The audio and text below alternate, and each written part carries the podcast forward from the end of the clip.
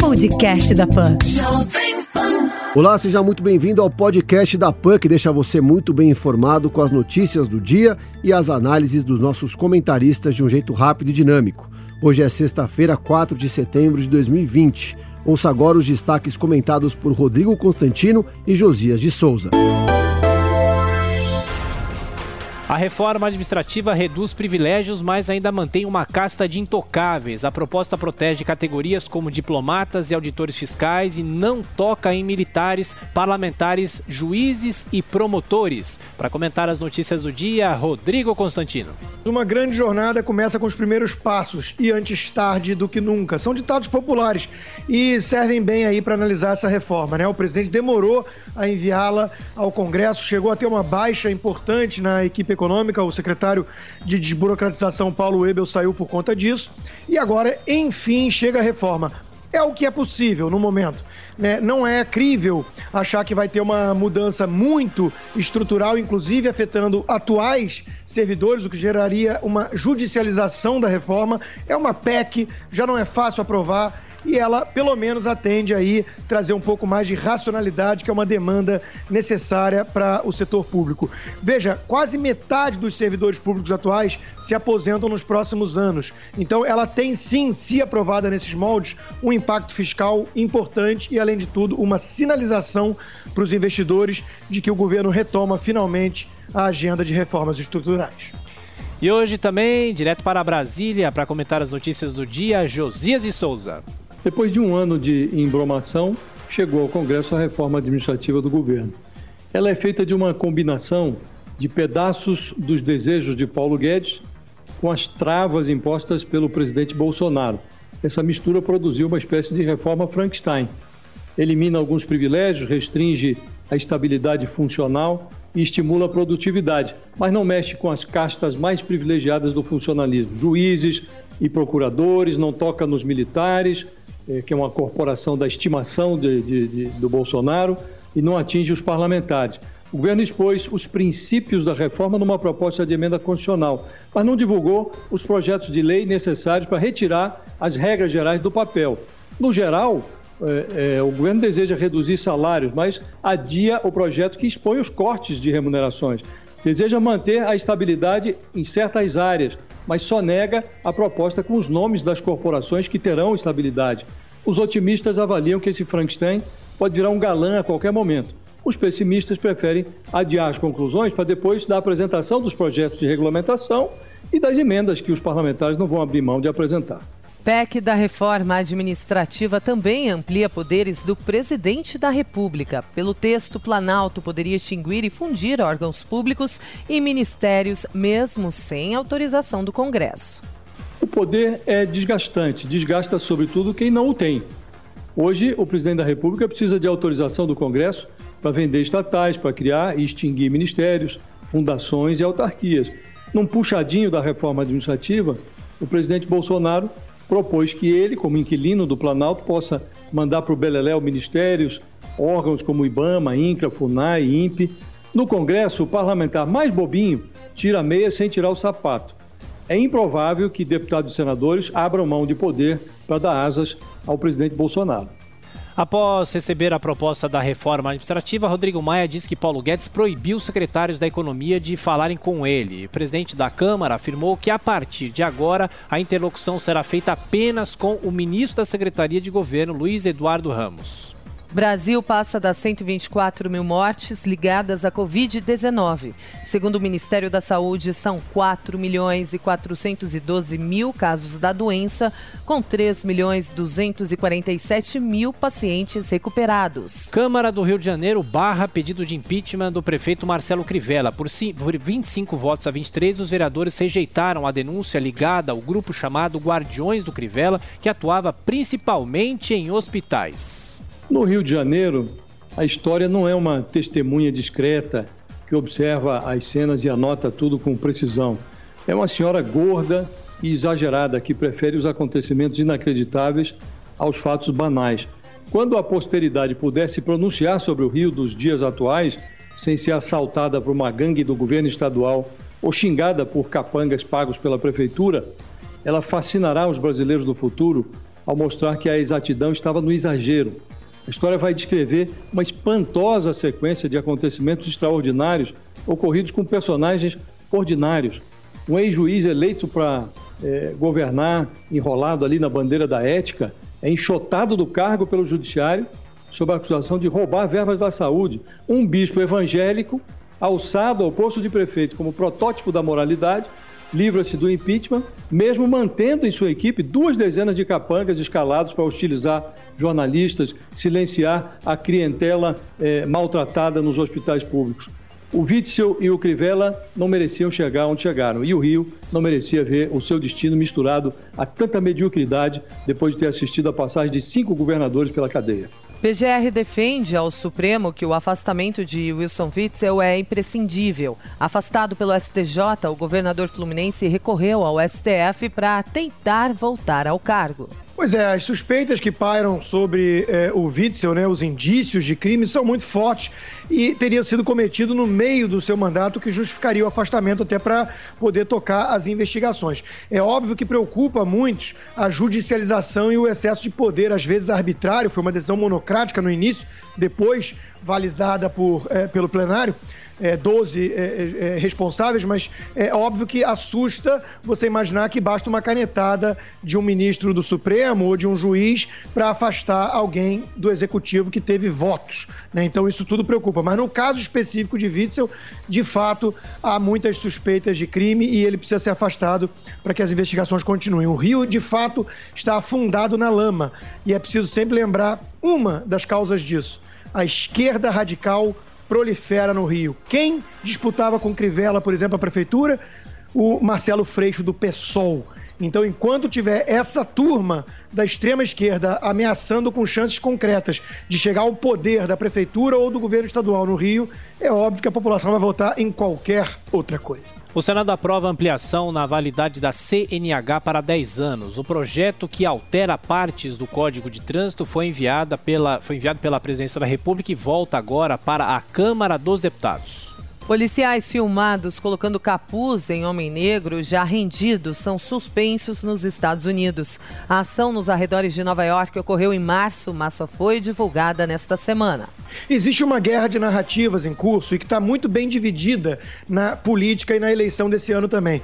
Os democratas vêm cuspindo em todo o legado da América, pintando a nação, que é uma grande nação próspera e livre, como um rastro de opressão e de racismo sistêmico, enquanto que os republicanos vêm enaltecendo, com defeitos, óbvio, porque não existe perfeição, o que representa a América, os Estados Unidos para o mundo. É, é, no, nessa tentativa, nessa guerra, os democratas vêm tentando cavucar e achar qualquer coisa que dê para encaixar na narrativa de que a polícia, que tem bastante negros, inclusive, é algo opressor e, e cruel contra as minorias. Isso não é verdade, as estatísticas não corroboram com isso. Casos isolados e pontuais que são encontrados são sempre punidos. Um mês após a explosão no Líbano, é encontrado mais, são encontradas mais 4 toneladas de nitrato de amônio perto do porto de Beirute. Hoje foram retomados os trabalhos de busca nos escombros após socorristas terem detectado possíveis sinais de vida. E o futebol. No Campeonato Brasileiro, o Atlético Mineiro vence o São Paulo por 3 a 0 em jogo marcado por nova polêmica do VAR.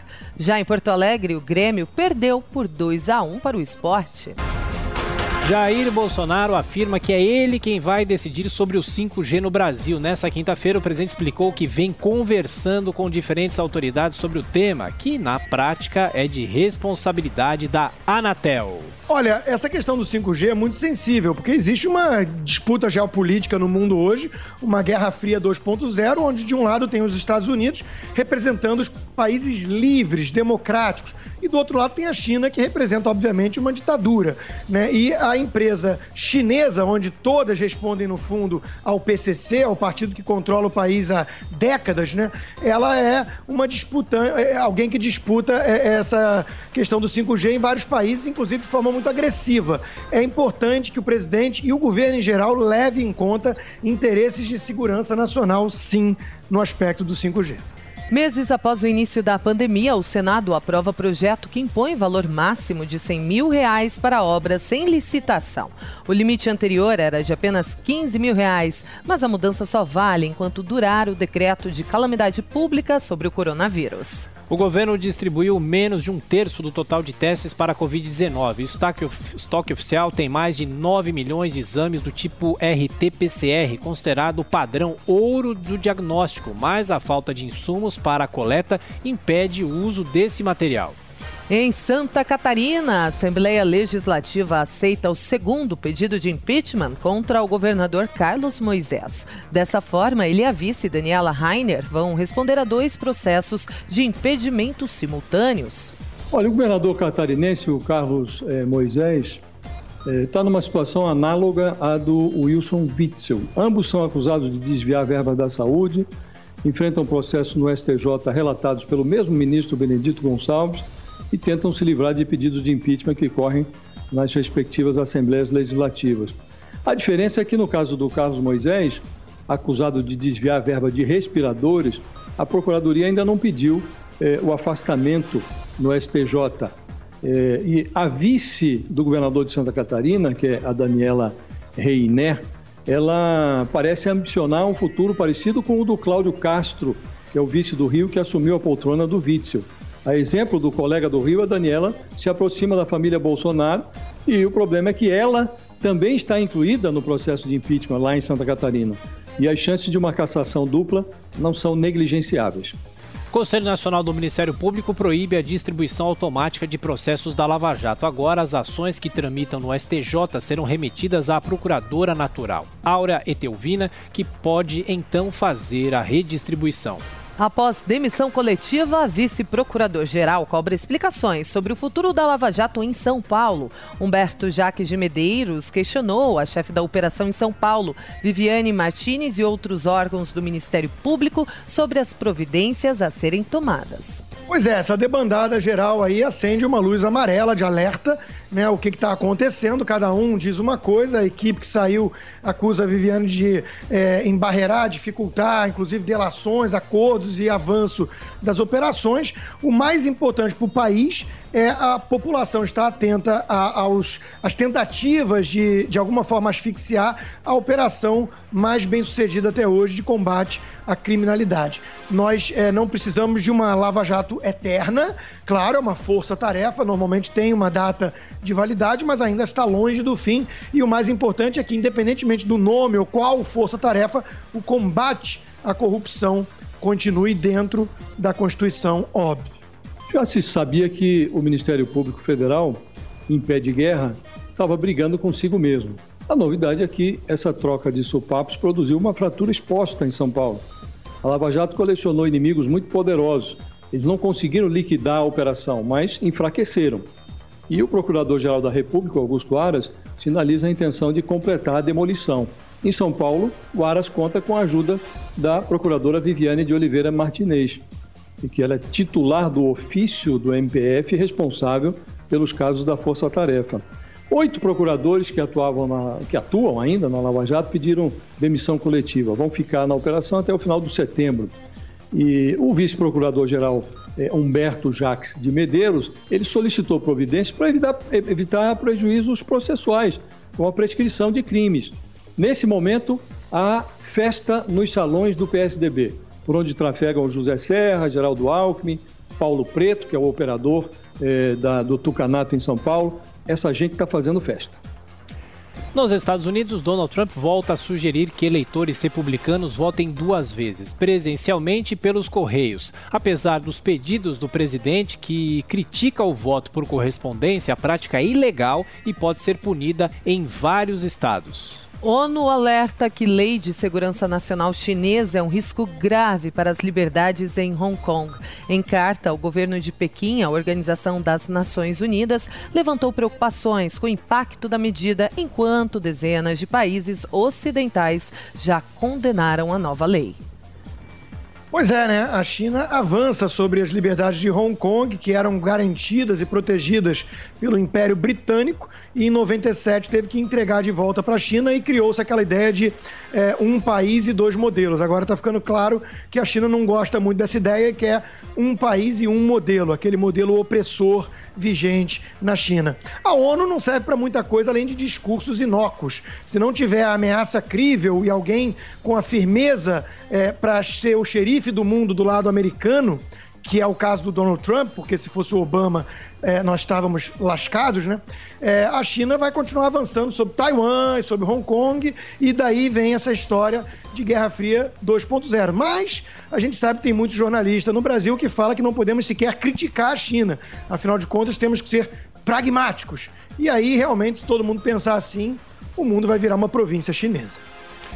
Aqui em São Paulo, o Ministério Público Federal denuncia ex-diretor da Dersa por lavagem de dinheiro proveniente de propina. Segundo a acusação, Paulo Vieira de Souza, o Paulo Preto, citado agora há pouco pelo Josias, e familiares montaram um esquema para legalizar os valores desviados de obras públicas. É, um dia depois dessa demissão coletiva de oito procuradores, a Lava Jato Paulista protocolou essa denúncia contra o Paulo Preto, que é o operador do Tucanato em São Paulo. Nesse processo, ele é acusado de lavar é, num negócio hoteleiro 7 milhões de reais desviados da DERSA, que é a estatal rodoviária do governo paulista. Noutros tempos, o Paulo Preto era temido pelo Tucanato como um candidato potencial à delação. Hoje, com o derretimento da Lava Jato e a restauração do ambiente que favorece a prescrição e a impunidade, só os amadores delatam. E o Paulo Preto é profissional. Mais um brasileiro avança no US Open. Na chave de duplas masculinas, Marcelo Demoliner se garantiu nas oitavas de final e agora os brasileiros só voltam às quadras em Nova York no sábado. Esse foi o podcast da PAN que deixou você muito bem informado com as notícias do dia e as análises dos nossos comentaristas de um jeito rápido e dinâmico. Podcast da PAN.